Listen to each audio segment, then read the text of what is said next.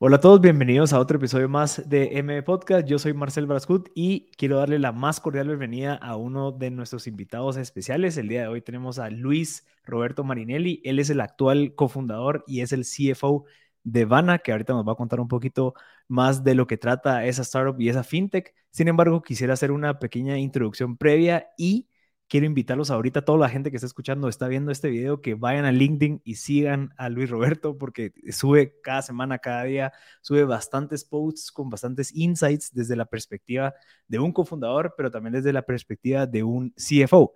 No es un CFO tradicional del cual tal vez nos imaginamos, un señor que está ahí sentado en su computadora, pues eh, crunching numbers, sino que es una persona que tiene esa claridad desde la perspectiva de emprender algo desde cero y también tener la claridad de las necesidades financieras y obviamente toda la parte de impuestos y contables. Pero, ¿cómo hacemos para volver toda esa parte de lo más sencillo que se pueda?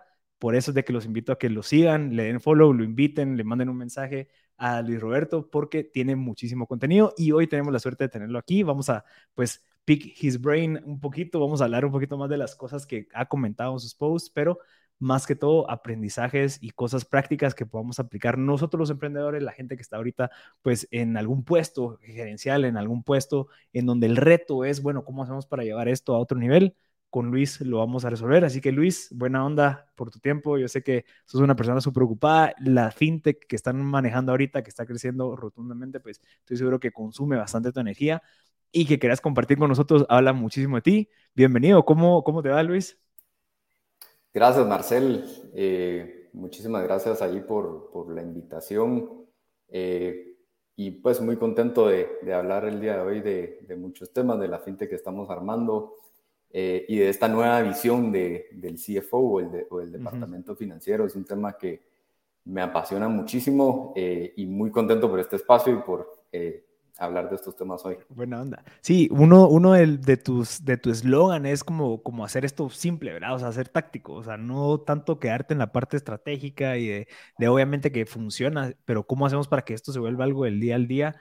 Y, y si quieres empezarnos a contar un poquito tu trayectoria, entiendo que tuviste muchísima experiencia en la parte de banca, pero se toparon con esta oportunidad en donde, bueno, existe mucha gente que no puede recibir créditos y tal vez el proceso es un poco tedioso y la solución que Vana está pues eh, ofreciendo al mercado es algo que cuando me lo contaste fue como, wow, o sea, qué impresionante que a base de, esa metodología captan y pueden eh, agilizar, digamos, el tema de créditos, pero si querés contarnos un poquito de tu trayectoria y cómo se, se chocaron o se toparon con ese problema que existía que van a estar eh, resolviendo actualmente?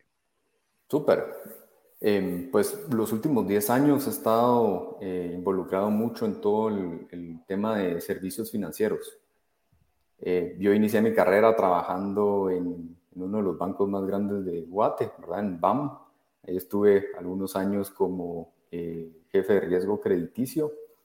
Y luego pues pasé a un proyecto donde nos tocó reestructurar, ¿verdad? Un negocio bastante grande de casas de empeño y microcréditos en toda la región de Centroamérica y en algunos países de Sudamérica. Finalmente, pues reestructuramos esto, lo vendimos a una empresa que, cotiza en Nasdaq eh, y pues ahí me quedé también algunos años trabajando para esta empresa. Y pues luego ya, después de un tiempo de, de, de estar como en el mundo corporativo de servicios financieros, Em, me presentaron a, los que actualmente son mis cofundadores, ¿verdad? Un, ex jefe me dijo, mira, deberías de hablar con ellos, están eh, haciendo temas muy interesantes, están usando tecnologías de AI, Machine Learning, eh, para dar créditos. Y yo en ese momento simplemente eh, no, no, no, no, me caía en la cabeza, ¿verdad? Yo venía mucho de ese mundo corporativo, claro. donde todo es bastante tradicional. Eh, y entonces, justo hablé con ellos, ¿verdad? Eh, Tito, Sebas, Santi, eh, y hicimos clic, creo que muy rápidamente hicimos clic. lo que estaban haciendo en ese momento me, me, me hizo clic, me llamó la atención y pues tuve la fortuna de entrar a Habana como cofundador, ¿verdad? A la fecha, pues, y Habana tiene más de cuatro años operando en el mercado guatemalteco a la fecha hemos dado más de 200 mil créditos, ¿verdad? A toda la población guatemalteca.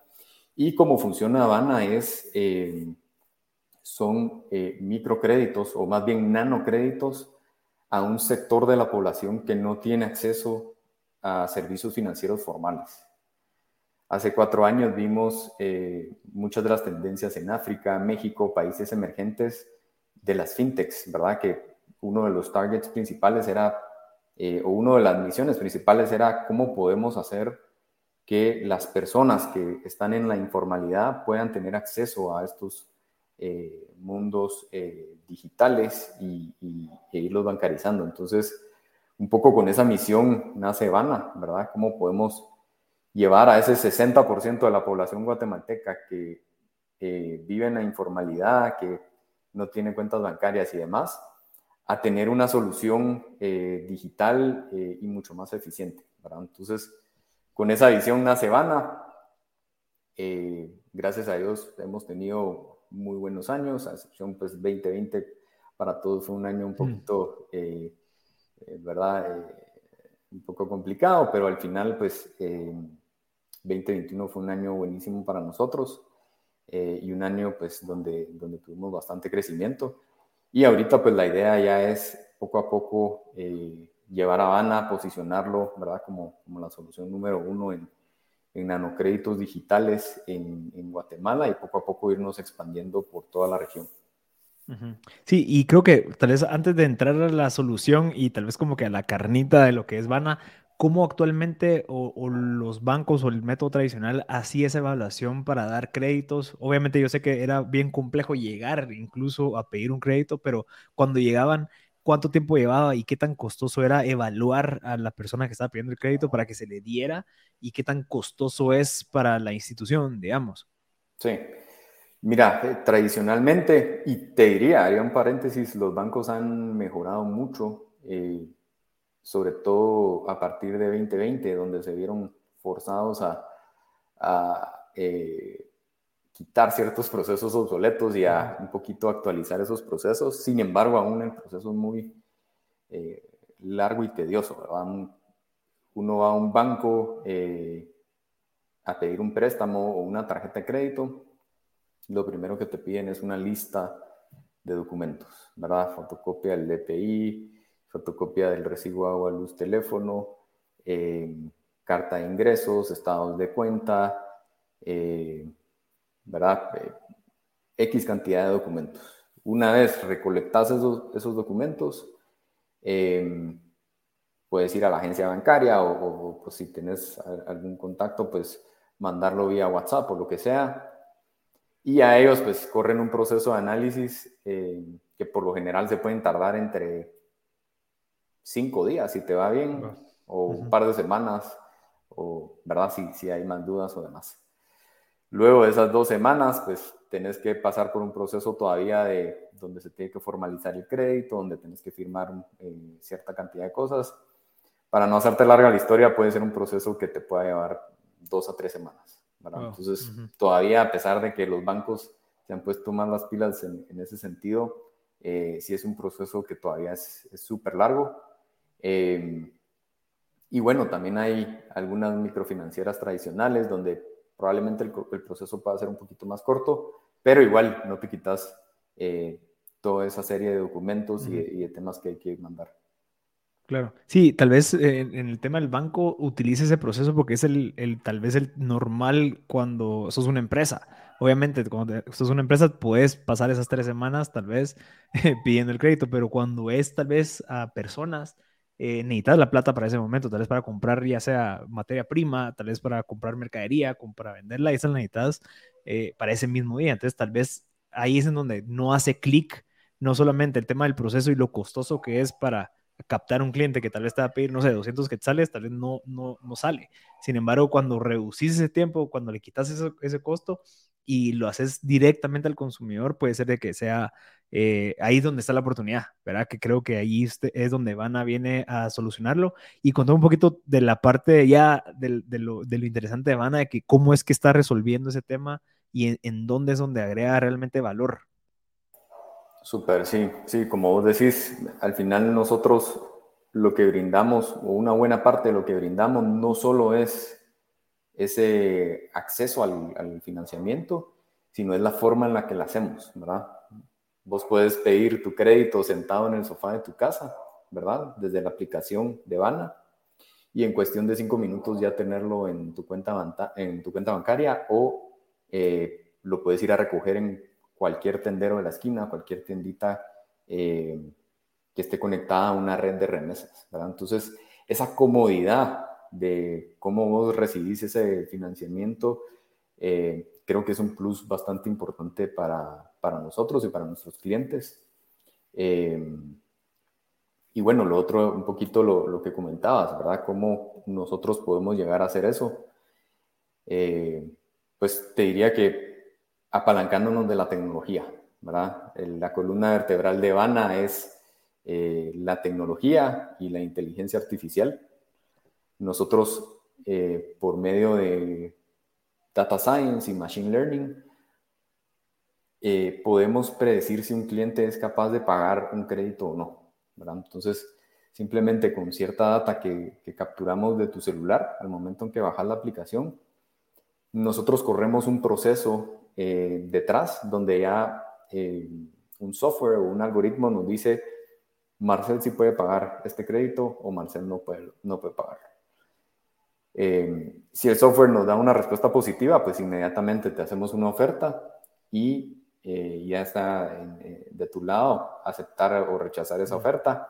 Si la aceptas, pues como te contaba, ya en cuestión de minutos puedes tener eh, la plata en tu cuenta bancaria o te mandamos un código con el cual puedes ir a desembolsarlo a, a, un tendero de la esquina o a un agente remesador. Sí, pero digamos, eso creo que es lo, el resultado lo interesante es cómo ustedes obtienen la data. O sea, o, sea, lo que yo tengo entendido es de que yo agarro mi celular, entro, entro a Habana y obviamente pues pido el crédito y demás.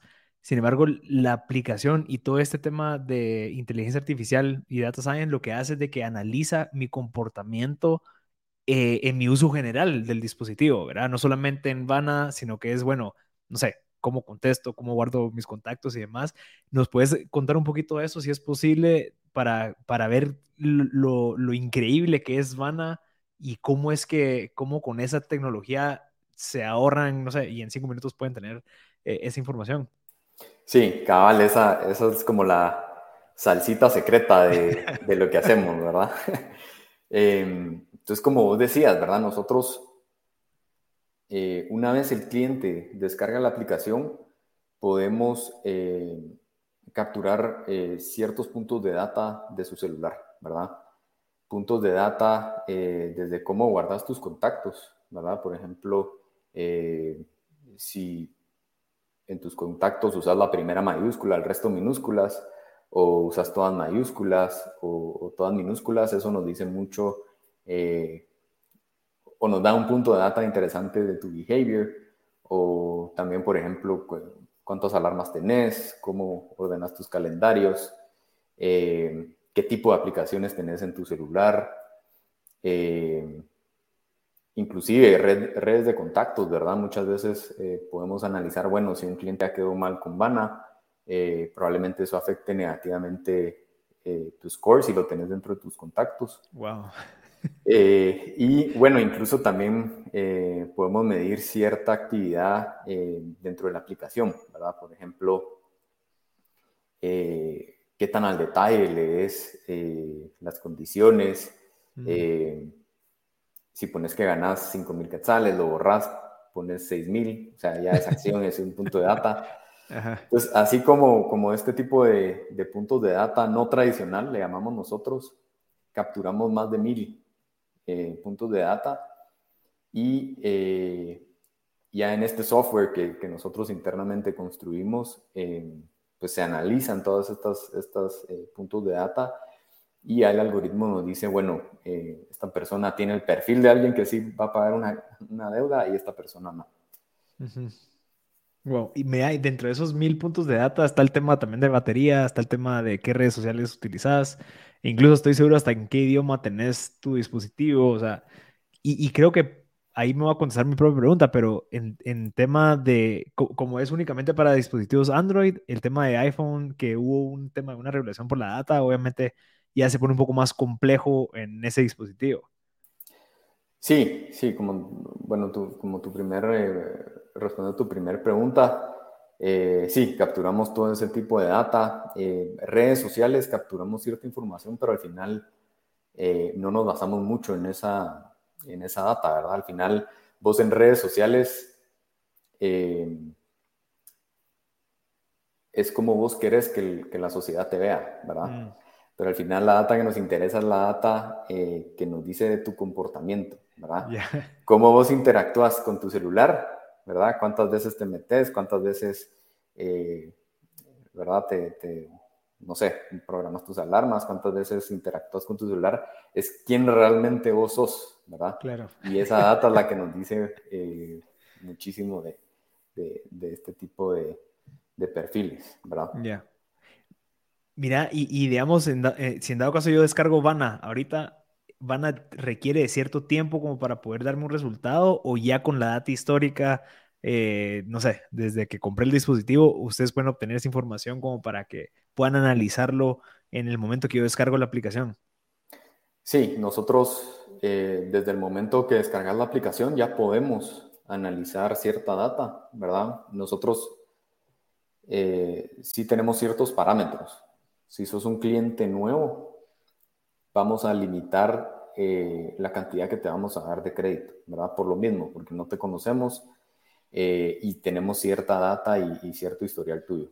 Mm. Pero a medida que, pagas tu crédito, vas teniendo relación con nosotros, te conocemos más, pues obviamente vamos expandiendo las, eh, los montos y, reduciendo incluso las tasas de interés. Entonces, pues contestando a tu pregunta, eh, desde el día uno podemos un poquito eh, hacer esa medición y luego a, medida que tenemos más relación con, los clientes, pues ir expandiendo el, servicio. Increíble, buenísimo. Y creo que, creo que vale la pena felicitarlos por ese, por, o sea, creo que no pareciera como que sí es cierto, pero la solución que se llegó utilizando esa información creo que, no sé, única y, y qué bueno que sea software interno y que ustedes lo están desarrollando bueno, obviamente la experiencia de los fundadores habla bastante del por qué es que están haciendo esto, o sea, ese peso que tienen ahí de experiencia y conocimiento justifica lo que están haciendo ahorita. ¿verdad? Así que felicidades, Luis. Si quieres, entrémosle al, tema que, creo que pues, e, es en donde podemos agregar bastante valor ahorita y es pues el tema de, tu, de, de, lo que tú estás haciendo en tus redes sociales, que es, bueno, educando y compartiendo bastante contenido de valor para todos los first time founders o los que están ahorita pues, eh, liderando alguna que otra empresa.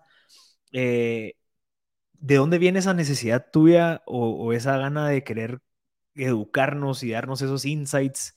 Porque creo que no solamente lo haces, sino que lo haces muy bien y lo haces demasiado detallado que se vuelven cosas bien prácticas.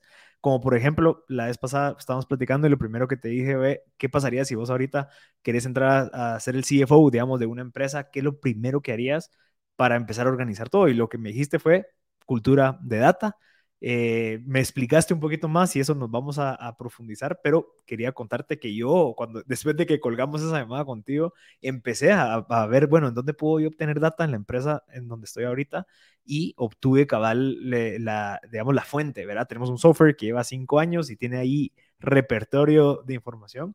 Y solo con haber exportado casi cuatro meses de información pude obtener un montón de información que la presenté en la junta directiva y fue un fue, fue como que una o sea, fue un game changer, ¿verdad? O sea, ok, ahora todos los, todas las semanas quieren que yo presente ese, tipo de información, pero de cierta manera vino a organizar bastante. Entonces, eh, toda esa facilidad que vos tenés de, de, ver esos conceptos, volverlos como, como golden nuggets y compartirlos de dónde viene, eh, porque son bastante útiles. Yo los, como te digo, lo, he aplicado y me ha funcionado, pero contanos un poquito.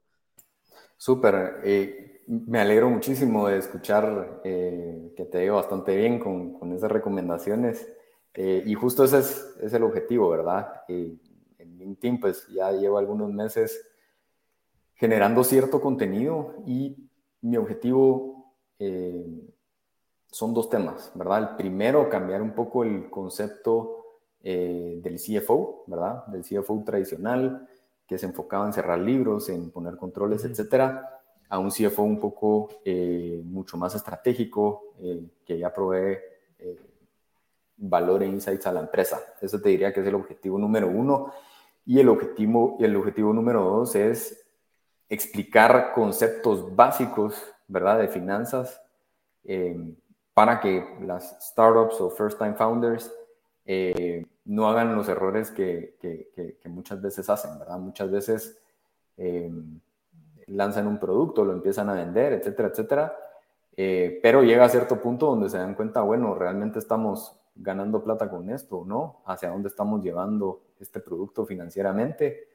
Eh, y es algo de lo que estamos viendo hoy, ¿verdad? Muchas startups, incluso que se han vuelto unicorns, hoy en día ya están cuestionando su modelo de negocio, ¿verdad? Enfocándose mucho en esos unit economics, en esos fundamentals eh, y diciendo, bueno, ¿qué tenemos que hacer para que el, negocio que, hemos venido armando eh, haga sentido financieramente? ¿verdad? Entonces, ese sería el segundo objetivo, eh, ilustrar estos conceptos de finanzas básicos para que sean frameworks o herramientas fáciles de, aplicar a, cualquiera que esté tratando de, de hacer un emprendimiento o que ya lo tenga y quiera eh, aplicar esto en, su área financiera.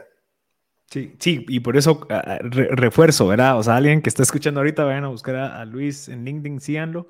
Pero si quieres empecemos a hablar un poquito de esta, de esa perspectiva del CFO, ¿verdad? Existe el CFO, como mencionábamos, está ahí pues trabajando en la compu, cerrando, pagando impuestos, lo que sea, pero al final esto no viene a generar tanto valor como alguien, a pesar de que tienen mucha información que puede, o sea, si se utiliza bien, si, se analiza, si se usa de la, de la manera correcta, puede venir a agregar bastante valor. Entonces, ¿cómo es ese cambio de chip de CFO reactivo a un CFO proactivo, estratégico, con visión para mejorar y escalar esto a otro nivel? Sí, súper. Justo, eh, ¿verdad? Muchas veces se tiene la percepción de, bueno, el CFO o el director financiero ah, es ese señor que está en, la oficina, eh, number crunching, eh, llenando formularios, pagando impuestos. Eh, creo que mucho eso es la perspectiva tradicional, ¿verdad? Ver la función de finanzas como una función de value protector, ¿verdad? o de protección de valor, en donde el enfoque principal es asegurarme que la empresa tenga controles para minimizar eh, errores o fraudes, que la, empresa tenga sus estados financieros eh, de forma correcta eh, y, bueno, realmente tener ese enfoque de, value protector. El problema con esto es que hoy en día, donde pues ya tenemos información real time, donde tenemos que ¿verdad? tomar decisiones eh, de inmediato, la función tradicional de finanzas se ha venido quedando atrás, ¿verdad? ¿Y por qué? Porque simplemente eh, los ciclos de finanzas están prácticamente obsoletos, ¿verdad? No puedes esperar hoy en día que eh, si terminaste el mes de abril, estés recibiendo la información financiera hasta el 10 o el 15 de mayo, ¿verdad? ya es muy tarde. Eh, ¿Qué haces con esa información financiera cuando ya pasó medio mes y ya es muy tarde y, simplemente eh, se empieza a volver de cierta forma irrelevante, ¿verdad? De hecho, muchos, eh, muchos líderes, CFOs, personas que, toman ya las decisiones estratégicas, han poco a poco, han poco a poco ido quitando a la función del CFO de la mesa e incorporando más a, las funciones de eh, CTO o Chief Data Officer, ¿verdad? Que son personas quienes han empezado a tomar ese rol, ¿verdad? Eh, tradicionalmente, el departamento de finanzas tenía ese monopolio de la data, ¿verdad? El monopolio de decir, vamos bien o vamos mal en el negocio, ¿verdad? Con los últimos 10 años, con la explosión de Big Data, eh, todo el tema de Analytics, Business Intelligence, eh, los ojos empiezan a girar, ¿verdad? ¿A quién me puede dar esa data, pero de forma eh, inmediata, ¿verdad? y muchas de esas atribuciones ahora han ido cayendo eh, en el CTO, ¿verdad? El, de tecnología o el Data Officer, que es quien, quien gobierna los datos. Y poco a poco, como te decía, han, ido excluyendo más al CFO y dejándolo a un lado. Entonces, e, ese ha sido como el principal eh, problema, ¿verdad? De, los departamentos financieros, que les ha costado eh, quedarse relevantes, salir de lo operativo eh, y empezar a pensar más de forma estratégica. y esto, todo esto, ¿verdad? Digamos, forma parte de los problemas y cómo la visión de este CFO eh, moderno CFO digital eh, viene a resolver. Sí, al final el que tenga la data es el que, el que sabe, o sea, y creo que por eso es de que pasaba eso antes. Eh, sin embargo, ahorita ya con pues, la, adaptación o, aceptar esos ERPs, CRMs y demás, ya existe data, o sea, ya, hay cosas ahí guardadas que te pueden servir como para tomar decisiones, ver análisis históricos, incluso con, con, con inteligencia artificial, pues poder hacer esas predicciones pero creo que el tema antes era que no existía o no sabíamos que podíamos meter eso en algún momento en algún software, tal vez eh, en Excel y demás. Pero creo que por eso es de que viene a agregar e, este, esta parte, este, el tema del, del, data officer, ¿verdad? Y es bueno, vos que, que tenés el acceso a esa data, demostrarme cómo vamos en las ventas, demostrarme cómo vamos con, no sé, con el contacto con el cliente, servicio al cliente y demás, cositas así que tal vez poco a poco se puede ir volviendo un poco más complejo y complejo como dependiendo de, de la data que se tenga, pero al final el CEO, que es a quien, quien el CFO debe de apoyar, digamos, en la parte estratégica, es al, cual él está buscando esa información, ¿verdad? Que día a día quiero ver qué está pasando, qué pasó, qué, por qué estamos aquí abajo, qué es lo que tenemos que hacer. Y eso te lo pongo como ejemplo y te pongo mi caso, que hace cabal esta semana fue que presenté la data y fue impresionante las preguntas que empezaron a surgir a base de esa información que vieron. Entonces, ¿cómo hacemos para bajar ese número? Buenísimo, qué, bueno que ya tenemos al menos esa pregunta, ya, ya nos estamos preocupando por eso, gracias a que pudimos ver el porcentaje de conversión, no sé, de cotizaciones enviadas a cotizaciones cerradas. Mira, ¿qué tenemos que hacer para reducir? Imagínate si cerramos un 25% más, imagínate cuánta plata nos quedaría, va. pero eso fue solamente con esos Exceles que se analizaron y, obviamente fue bien manual, pero esto se mete a tal vez a un Power BI o a un Tableau y obviamente eso ya es día a día. Pero creo que con eso, y ahí es donde el CEO dice, ok, listo, ya no quiero ver, o bueno, sí quiero ver, no sé, cada 15 días o cada mes eh, cómo cerramos el mes, sin embargo, quiero tener más de cerca a esta persona para que día a día podamos tomar decisiones y podamos tomar acción. ¿Verdad? Entonces yo creo que el tema de, del data officer es clave. No necesariamente tiene que ser tal vez alguien súper experto en data, pero puede ser alguien que al menos pueda descargar y analizar y presentar, ¿verdad? Tal vez empezar cada semana y demás. Eh, ¿Cómo crees que podemos empezar a obtener esa data si en dado caso alguien cree que en su empresa no tiene data? Digamos, tal vez eh, no sé, tenemos muchos softwares separados, entonces aquel maneja lo de marketing, aquel maneja lo de los cobros, aquel maneja lo de las, no sé, cuentas por cobrar, etcétera, etcétera. ¿Cómo crees que podemos empezar a organizar eso como para que tal vez alguien que está escuchando esto diga, bueno, yo puedo ser ese data officer ahorita porque yo sé que si Luis ahorita me dice en dónde puedo conseguir o empezar a recaudar esa data, eh, puedo empezar a proponer esto al CEO. Sí, súper. Eh, justo lo que decís, ¿verdad? Muchas personas prefieren quedarse en el esquema tradicional porque piensan que, bueno, implementar una solución de datos eh, puede ser algo muy costoso y, que lleve mucho tiempo. Y la verdad es que no es así. Em, te diría que la parte número uno es intencionalmente empezar a crear una cultura data driven, ¿verdad? Una cultura donde las decisiones se tomen basadas en datos. Eh, ¿Y cómo empezar a armar esta cultura? pues poco a poco, ¿verdad? No, no tiene que ser un tema de la noche a la mañana. Un ejemplo muy sencillo que, que, yo he logrado hacer es eh, reportes diarios, ¿verdad? Selecciona la métrica más importante para tu empresa. Empezar por ahí, una métrica. No tiene que ser un reporte de 5 ni de 10 métricas, sino una métrica selecciona esa métrica, que generalmente puede ser ingresos o puede ser el número de clientes o, lo que sea, y asegúrate que esa métrica esté bien calculada, ¿verdad? Eso, eso también es muy importante. ¿Dónde se puede encontrar esta métrica? Generalmente eh, en tu sistema de ventas, en tu CRM o incluso en tu, en tu ERP, ¿verdad? Ahí va a depender mucho de, de, tu empresa. Eh, pero es clave empezar por, por una métrica, ¿verdad? Entonces, eh, ¿cómo, lo, yo, como yo lo he hecho es agarrar esa métrica y empezar a medirla todos los días, ¿verdad?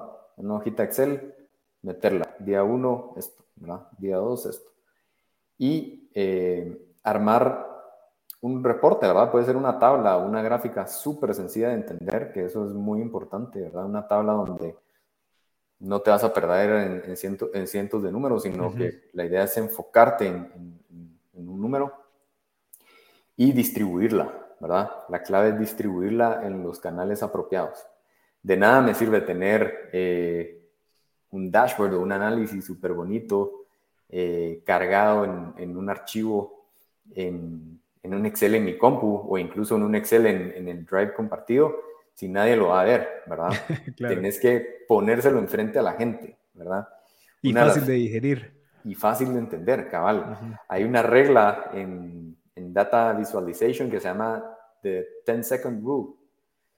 Eh, the 10 Second Rule lo que dice es que si vos ves una gráfica y en 10 segundos no entendiste eh, lo que quería transmitir la gráfica, esa gráfica no sirve. Tenés que simplificarla o tenés que eh, mejorarla. Entonces, eso, ¿verdad? ¿Cómo se lo pones enfrente a las personas eh, indicadas, ¿verdad? La, fácil, la forma más fácil que yo he visto ahorita es por medio de correo, ¿verdad? Es un eh, distribution channel bastante tradicional, pero el correo todo el mundo lo ve, ¿verdad?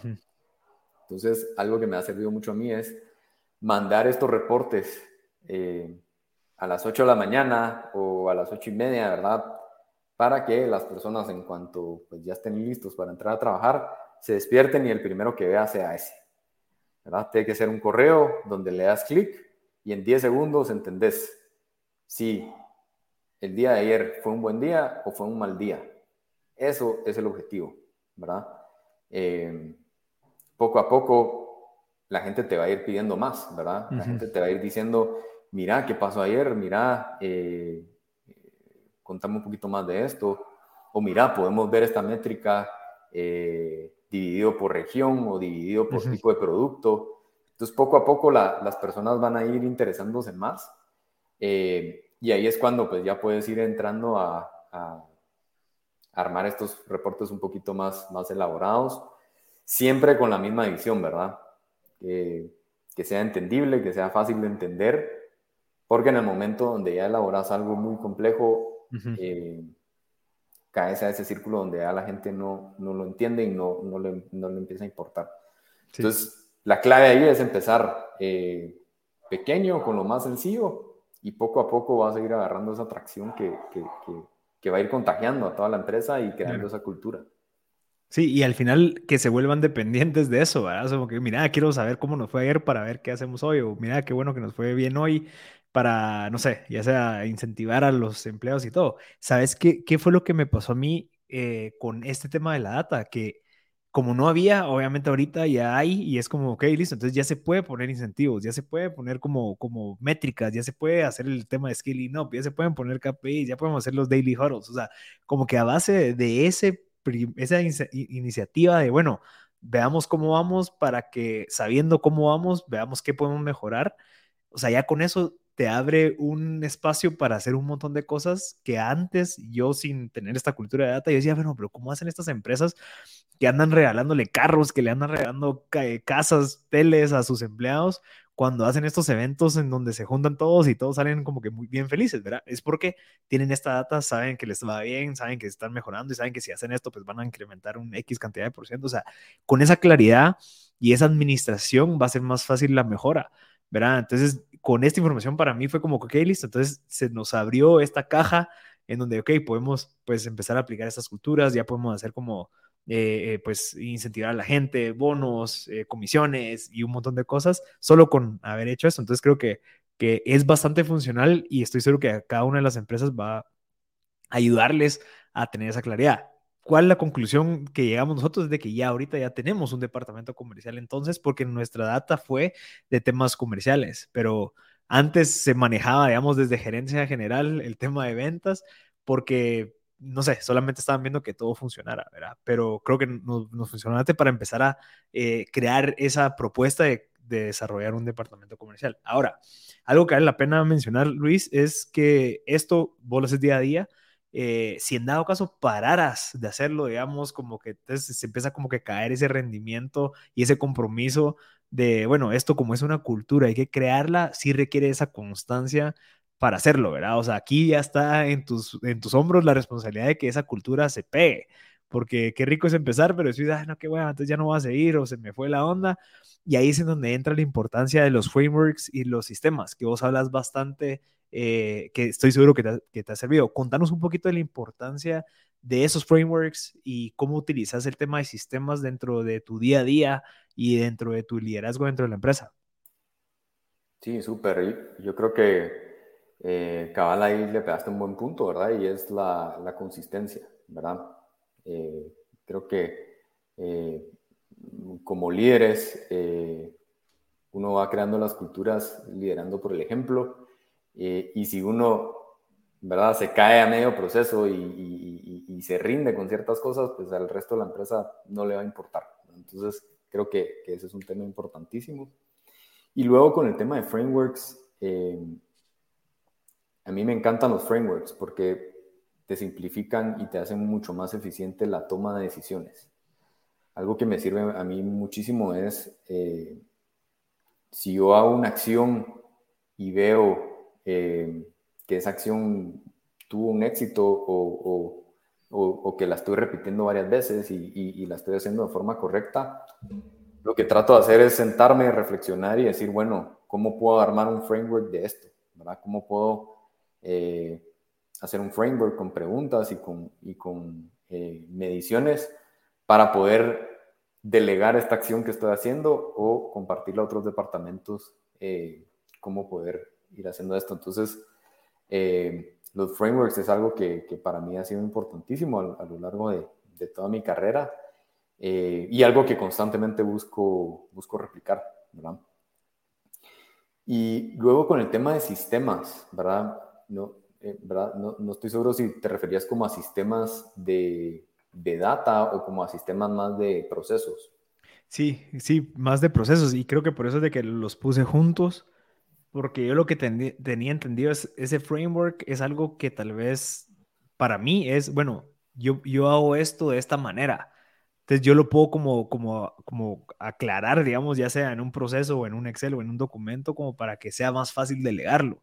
Y también tal vez no estar siempre, no, no, sé, tal vez no estar pensando, bueno, ¿cómo lo hago hoy? ¿Cómo lo hago mañana? Sino que no, así lo hice, así me funcionó, así lo voy a hacer siempre, como para que sea eso lo que haga la persona a la cual yo en algún momento le puedo delegar esto. Eso es lo que yo tenía entendido. No sé si estamos en la misma página con el framework. Sí, sí, sí, súper. Ah, sí, te, doy un ejemplo, ¿verdad? El proceso contable, ¿verdad? En un startup eh, empezando, ¿verdad? Primero lo tengo que hacer yo, ¿verdad? Sí. Con mis propias manos. Eh, bueno, ¿de dónde saco la data? ¿De dónde eh, reconcilio esto? ¿De dónde armo esto, esto, esto? mil Exceles, ¿verdad? la idea es luego ir reflexionando y decir, bueno, ¿cómo puedo, eh, por ejemplo, en un Excel, armar un formato en donde ya solo se trate de poner tres inputs, ¿verdad? Y ya te reconcilie. O cómo organizo mis carpetas en Google Drive, por ejemplo, eh, para que la persona que va a hacer este proceso, eh, sin decirle nada, sepa que aquí es donde tiene que encontrar esta, esta información. Entonces, cómo puedo ir armando yo estos frameworks para poder, de cierta forma, sistematizando o automatizando, ¿verdad? los procesos eh, e irlos delegando de forma mucho más eficiente, ¿verdad? Eh, yo, creo que es clave siempre uno eh, como que raise the bar y poner el, estándar que uno espera, ¿verdad? de, ciertas cosas enseñarle a la gente eh, las primeras veces cómo se hace, tener la paciencia, así usas este framework, así tal y tal. y ya luego pues delegarlo y, poder prácticamente buscar formas de, automatizarlo. Sí, y por eso es de que es importante también los sistemas, ¿verdad? Como que cabal, eh, que, que, esto sea repetible y entendible y que garantice el resultado, ¿verdad? O sea, si lo haces así, si cumplís con esto, si evalúas esto, si revisas esto dos veces, fijo, si se hizo ese proceso, vas a entregar esto como yo lo entregaría, ¿verdad? Y eso creo que es uno de los retos principales en donde eh, creo que le pasa a la mayoría de las empresas y es como que contratan a la gente y, y, se adaptan a la gente. Digamos, la empresa se adapta a la gente como para que él haga su propio proceso. ¿Por qué? Porque no había un framework o un sistema ya estandarizado y aplicado para que esa persona se adapte al sistema. Y creo que ese es uno de los pecados que, que cometemos algunos eh, o, muchas empresas y es no tengo bien claro cómo hacer las cosas eh, porque tal vez ya el día al día me consume para hacer otras cosas, pero creo que es bien clave tener bien claro eso, ¿verdad? Y es, bueno, ¿cómo se, se está haciendo las ventas? Va, nítido, ¿qué funciona? ¿Qué no ha funcionado? ¿Qué puede mejorar? Va, estandaricémoslo, porque cuando alguien se vaya o queramos meter a alguien más, no quiero que venga a él o a esa persona a poner sus condiciones o su manera de hacerlo. ¿Por qué? Porque ya tenemos algo que funciona, ¿verdad? Entonces, adaptate a eso. Y creo que es, ahí es en donde empieza uno a, a, a, ir mejorando y como que apretando esos tornillos para que sea mucho más eficiente la, la operación, ¿verdad? Sí, 100%. te diría que, que, 100% de acuerdo. Y lo que agregaría es, eh, una vez ya ves que el, que el, sistema funciona, el framework funciona, no quedarse ahí, ¿verdad? Eh, nosotros en Bana somos eh, una empresa de tecnología número uno, ¿verdad? Y siempre estamos con el mindset de, bueno, ¿cómo automatizamos esto? ¿Cómo aplicamos código y eliminamos el input manual de, este mm. proceso, ¿verdad? Entonces, un framework puede ser muy buena solución hasta cierto punto, pero no te puedes quedar ahí, ¿verdad? El próximo paso es eh, hablar con, con, con, tu CTO o tu departamento de ingeniería y decirles, mira, quiero quitar este proceso manual porque me quita mucho tiempo o porque estoy haciendo errores. Eh, desarrollame una solución para, para automatizarlo, ¿verdad? Y muchas veces son, son cositas que se pueden eh, automatizar sin tener que desarrollar grandes cosas, sino que un par de líneas de código se pueden automatizar ciertos procesos. Pero entonces te diría que, que ir siempre con ese mindset en, en mente, ¿verdad? De, bueno, quiero, eh, estoy teniendo este proceso, quiero estandarizarlo y luego estandarizarlo, lo automatizo, eh, y un poquito me lo voy quitando del, del, plato, ¿verdad? Claro, sí, lo, comparto bastante. desde tu perspectiva como CFO, ahorita, ¿cuál ha sido como que, obviamente hablamos ya del tema de la data estratégico y todo, pero ¿cuál crees que sería, además del tema de crear esa cultura de data, ¿Qué, puede empezar a hacer alguien que tal vez sí tiene el, rol de CFO, definitivamente tiene acceso a la información y demás? Ya tengo la data, ya lo utilizamos, ya tenemos dashboards, pero ¿qué otras variables existen además de eso en donde pueda agregar valor? ¿Verdad? O sea, desde tu perspectiva como fundador y como CFO, ¿cuál crees que es que alguien que tiene toda esa información y tal vez está compitiendo, porque algo que, que vos mencionas bastante es que el que tiene la data, pues tiene una ventaja competitiva ¿verdad? Pero ¿qué pasa cuando ya es a un nivel de una empresa de tecnología en donde ya existe data? ¿Qué otras variables existen en donde el CFO puede venir a agregar valor, además de solamente analizar esa información?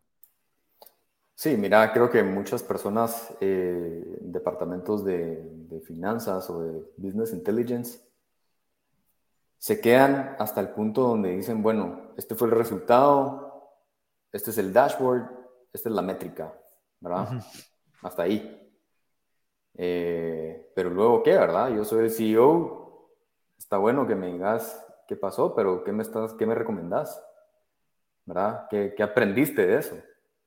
Entonces creo que donde uno se puede diferenciar como CFO o como alguien que está entrando en el mundo de data es en poder traducir lo que pasó, ¿verdad? Con los datos en acciones reales del negocio, ¿verdad? Eh, si mis ventas se cayeron en 5% el mes pasado, entender con la data qué pasó. Ah, bueno, probablemente esta campaña de marketing eh, tuvo una menor conversión, eh, mientras estas otras tuvieron otra. Entonces, no quedarte en solo decir, mira, las, data, las ventas se cayeron 5%, sino eh, ir tres pasos más allá y decir, mira, se cayó 5% porque esta campaña eh, tuvo muy mala conversión. Sin embargo, vemos que estas otras campañas tuvieron eh, una conversión arriba del promedio. Nuestra recomendación es que te enfoques en explotar más esta campaña, esta campaña, esta campaña. Entonces ya cuando cambias ese nivel de insight, obviamente pues ya te toman como alguien que, que, que, está agregando valor y que ya te está facilitando la vida, ¿verdad? Con acciones puntuales, con insights puntuales. No te están dejando el, el, trabajo a medio camino. Sí, sí, sí, definitivamente. Al final agregas ese valor y, y, cabal creo que es lo que pasaba o, pasa con algunos CFOs tradicionales, en donde, ok, esto fue, ¿verdad? Esto, esto ganamos, esto pagamos, esto nos quedó, eh, ahí te cuento el otro mes cómo nos va. Lo que queremos evitar es eso. ¿Por qué? Porque no me, o sea, eso me lo puede dar una computadora, pues, o sea, yo me puedo meter al dashboard y, ah, ok, esto vendimos, esto nos costó y esto ganamos.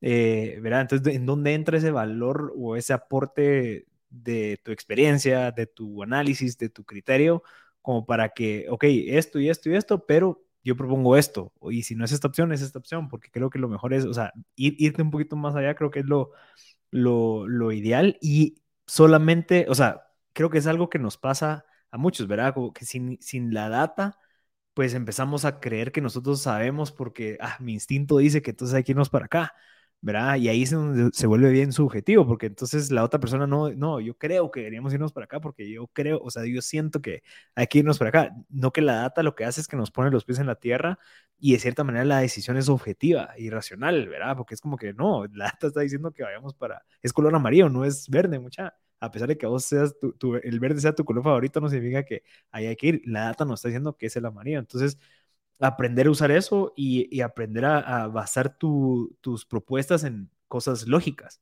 ¿verdad? Sí, sí, exacto. Como hay un code famoso en, el mundo de data, no recuerdo ahorita el autor, pero em, em, sin la data, vos solo sos una persona con, una opinión, ¿verdad? o sea, al final... Eh, justamente le, agrega ese componente de, objetividad y de soporte de decir, bueno, esto, esto es lo que está pasando, ¿verdad? Eh, cómo la acción que yo voy a tomar después eh, tiene un impacto sobre la data y no solo es una opinión que, simplemente estoy teniendo. Claro, buenísimo. Buenísimo, Luis. Mira, ¿qué libros te, han servido bastante como para ir entendiendo esto? O sea, tener esa claridad que vos tenés, ¿verdad? O sea, no solamente sos el CFO, no solamente sos el cofundador, no solamente sos emprendedor, sino que tenés como que ese overview completo eh, y qué, cosas o qué recursos te han ayudado a tener como que, que te han hecho estar parado en esos hombros de gigante, ¿verdad? O sea, ¿quién ha sido esos autores que te han ayudado a estar cada vez más, más arriba para ver y poder ver la perspectiva completa? Sí, súper. Yo creo que bueno, mucho, mucho del background lo he tenido de, de la carrera y de los másteres que, que, he estudiado, pero últimamente eh, algunos libros que me han gustado mucho eh, y que de hecho no tienen nada que ver con finanzas, pero al final eh, los aplico mucho en, mis procesos de finanzas. es, por ejemplo, Atomic Habits. Ah, claro. me, me, imagino que lo has leído. Sí, sí. y justo ahí, ¿verdad? Cómo armar un nuevo hábito.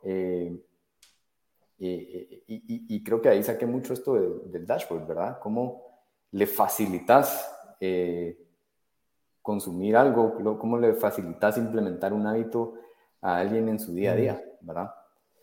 Eh, luego hay otros, hay otros libros, pero son, son un poco más técnicos en, el tema, ¿verdad?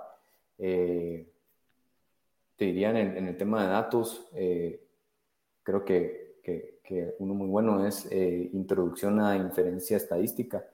Okay. Es, es, un poco más técnico, mucho más eh, específico en el tema, eh, pero, pero, te diría que eso es, eso es muy bueno. y te diría que contenido en Twitter, contenido mm. online, ¿verdad? Últimamente, y, y, de hecho lo estuve platicando estas últimas semanas con, con el Data Scientist de Vana, eh, le digo, mira, eh, pues qué libro me recomendarías para alguien que esté empezando en data. Y me dice, mira, no, o sea, no hay un libro ahorita que te diga eh, pasito a pasito. Ajá, cómo es la cosa, pues, sino es más de, bueno, ahorita está como muy descentralizado todo y, creo que, que, también es porque es muy cambiante el tema, ¿verdad? Em, pero te diría que, o a mí la, la, estrategia que me ha servido mucho es eh, limpiar bien mi, mi, feed de redes sociales, ¿verdad? Por ejemplo, Twitter. Yo en Twitter para mí es la mina de oro de, de muchos temas. Eh, lo que hice fue borrar a toda la gente que seguía eh, y empezar conscientemente a seguir a gente experta en el tema, ¿verdad? Eh, para, para temas de datos, quiero seguir a estas personas, para temas de finanzas a estos, para temas de entrepreneurship a estos. Mm. Eh, lo mismo con LinkedIn, ¿verdad? Entonces, creo que hay mucho en, estas dos plataformas, conocimiento como en tiempo real, ¿verdad? Que, que, que, a mí me ha servido mucho. Eh, te diría, no, no ha sido mucho un libro específicamente en, este tema el que, el que te diga eh, es el que ha cambiado mi vida, sino más esos pequeños eh, feeds de data que, voy encontrando en redes sociales. Sí, esos son como breadcrumbs, ¿verdad? Que vas agarrando y te metes a otro y encuentras a otro y te vas así y hasta que llegas a un blog post de alguien que escribió y ese te recomienda otro libro y ahí te vas. Cabal. cabal esa curiosidad. Eh, interesante. Mira, algo que, que, que, creo que vale la pena también mencionar, obviamente la data hace ver todo como que entre comillas muy frío, ¿verdad? O sea, sí, ni modo, no vendiste, vendiste, no vendiste, veniste, no veniste, puchicas, no te conectaste, ¿verdad? ¿Cómo has hecho vos, o sea, desde la parte del liderazgo como para también ser empático y no ser solamente como que, ok, quiero ver tu reporte, entonces no, no funcionaste, vas, o lo que sea, cuando lo, lo basas en data? Verá cómo meter la parte humana en esa parte en donde la decisión a futuro también incluye esa parte emocional en que tal vez no es tan fácil de medir eh, y que puedas ponerlo en un dashboard. Pongamos un ejemplo. Entonces, ¿cómo has hecho esa mezcla? Si es un 80-20, si es un 50-50, o cómo crees bajo tu criterio que es la mejor manera de, de contemplar también esas variables que no necesariamente es, es, es, es número, ¿verdad?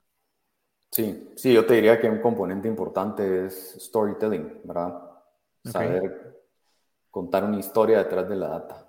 Y te diría que una cosa clave aquí es entender primero a quién le estás hablando, ¿verdad? No es lo mismo eh, armar un dashboard para el CEO que armar un dashboard para el equipo eh, de la fuerza de ventas, ¿verdad? Por ejemplo.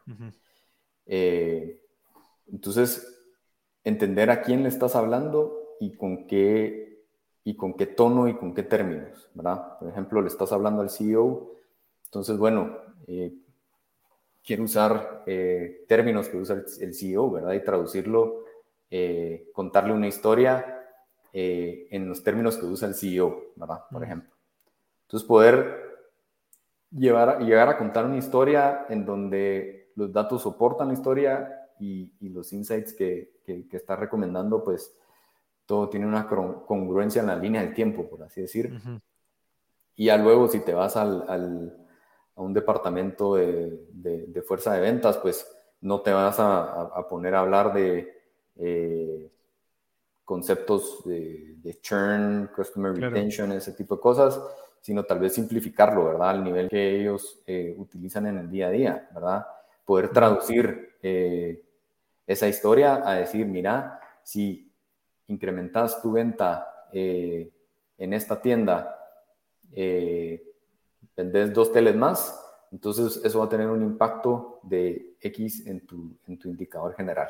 Entonces, como poder llevarlo a trocitos y, traducirlo eh, al, lenguaje de, de, quién es tu audiencia, creo que, que al final va a ser la clave. Y en medio de todo esto, siempre tener ese owner mentality, ¿verdad? Siempre pensar, eh, bueno, cómo, cómo, al final estos datos me impactan en, en, el PNL, vamos. Si yo fuera el, dueño del negocio, eh, ¿qué haría, vamos? O sea, no, no, solo quedarme con, bueno, eh, llegó hasta aquí el dato, eh, puedo recomendar esto, sino realmente adueñarse de ese problema y decir, bueno, si yo fuera el dueño, realmente qué cambios haría. Y creo que ese owner mentality, eh, es clave en, en, todos estos insights que uno eventualmente para generando. Claro, interesante. Sí, es que cabal, como te digo, o sea, creo que vos estás en una posición súper privilegiada en el sentido que sos el CEO, pero también sos el cofundador y también estás liderando y tenés como que claridad de todo esto, porque ahí es en donde, y, y, y, tal vez la recomendación es, bueno, a pesar de que no seas el CFO y no seas el dueño, también puedes tener esta mentalidad como para ir esos cuatro pasos adelante y que puedas aportar más, ¿verdad? Y que, realmente agregues valor y no solamente seas un, una persona que reacciona y reporta y ahí se va, ¿verdad? Sino que creo que es esa cultura de decir, bueno, que, como lo mencionabas vos en uno de los posts, ¿verdad? Que me encantó, cómo ser ascendido rápidamente, ponerte a pensar qué es lo que le despierta en las noches al CEO, ver cómo lo puede resolver de una manera fácil, rápido de medir y hacer un MVP, probar, tener feedback y si en dado caso no te ascienden, al menos tenés una oportunidad de negocio ahí para que resolviste, ¿verdad? Pero creo que todo es, de cierta manera, como que es posible, es más que todo un mindset correcto en donde realmente sos como responsable de todo lo que suceda. ¿Verdad? Y no solamente sos una víctima de las circunstancias y estás ahí, entonces no me han ascendido, entonces estoy esperando a, ver cuándo se le ocurre. No, vos puedes tomar el control de esto, utilizar la información que existe. Si no existe la información, buscarla, recopilarla, analizarla, proponerla, entregarla, lo que sea, pero al final creo que concluyo que los posts que vos manejas y la, información que nos das es, si se puede, paja, eh, déjense de, excusas, ¿verdad? O sea, recopilen la información, úsenlo, usen todo lo que existe, para su ventaja y, y obviamente crezcan la empresa o crezcan ustedes dentro de la empresa. Entonces, creo que es bastante práctico y por eso creo que valoro bastante lo que has hecho, Luis, y, invito a la gente a que te siga, porque sí es clave saber eso. Súper, súper. Muchas gracias, Marcel. Buena onda vos. Eh, ¿Cómo te pueden contactar si alguien se quiere acercar contigo, ya sea para, no sé, alguna propuesta de negocio para Habana, eh, o, pues platicar contigo, ¿verdad? Alguna asesoría y demás, ¿cómo se pueden contactar contigo? Si es por LinkedIn, por correo o cómo preferís. Sí, súper. Por LinkedIn yo tengo los, los inbox abiertos. Eh, me pueden buscar como Luis Roberto Marinelli. Y por Twitter también, Luis Roberto ah, Marinelli. Eh, en cualquiera de los dos lados me pueden mandar un inbox y con mucho gusto nos ponemos en contacto. y, y en Twitter también compartís el contenido que subís en LinkedIn. Sí, también no es el mismo exactamente, sino que tengo que modificar ciertas cosas, pero... Lo es un thread, así. Ajá, como thread o como un poco más conciso, eh, pero te diría que el 90% del contenido es, es similar. No, buenísimo. Sí, yo, yo te voy a seguir porque yo casi no uso Twitter, pero ahorita que me dijiste ese insight de parar de seguir a toda la gente y empezar a seguir, creo que vale la pena. Así que, Roberto, eh, Luis Roberto, te agradezco bastante por por tu, tiempo, tu espacio y la gana de querer compartir esto, la confianza más que todo de, abrir pues ese cerebro y decir, bueno, mucha, eh, eh, aprendan todo esto, te lo agradezco y, y buena onda por tu tiempo. No, a vos, Marcel, muchas gracias y encantado. Buena onda. Entonces, gracias a toda la gente que se quedó aquí hasta el final escuchando este episodio. Les recuerdo, eh, si saben de alguien que le pueda servir este contenido, el conocimiento que tiene Luis, alguien que, sea un CFO, que quiera pues empezar a agregar mucho valor, les recomiendo que compartan este contenido. Van a poder encontrar este contenido en video también, en audio también, y lo van a poder encontrar en texto en www.mb.gt. Yo soy Marcel Barascut y muchísimas gracias a toda la gente que se quedó conectada. Nos vemos en el próximo episodio.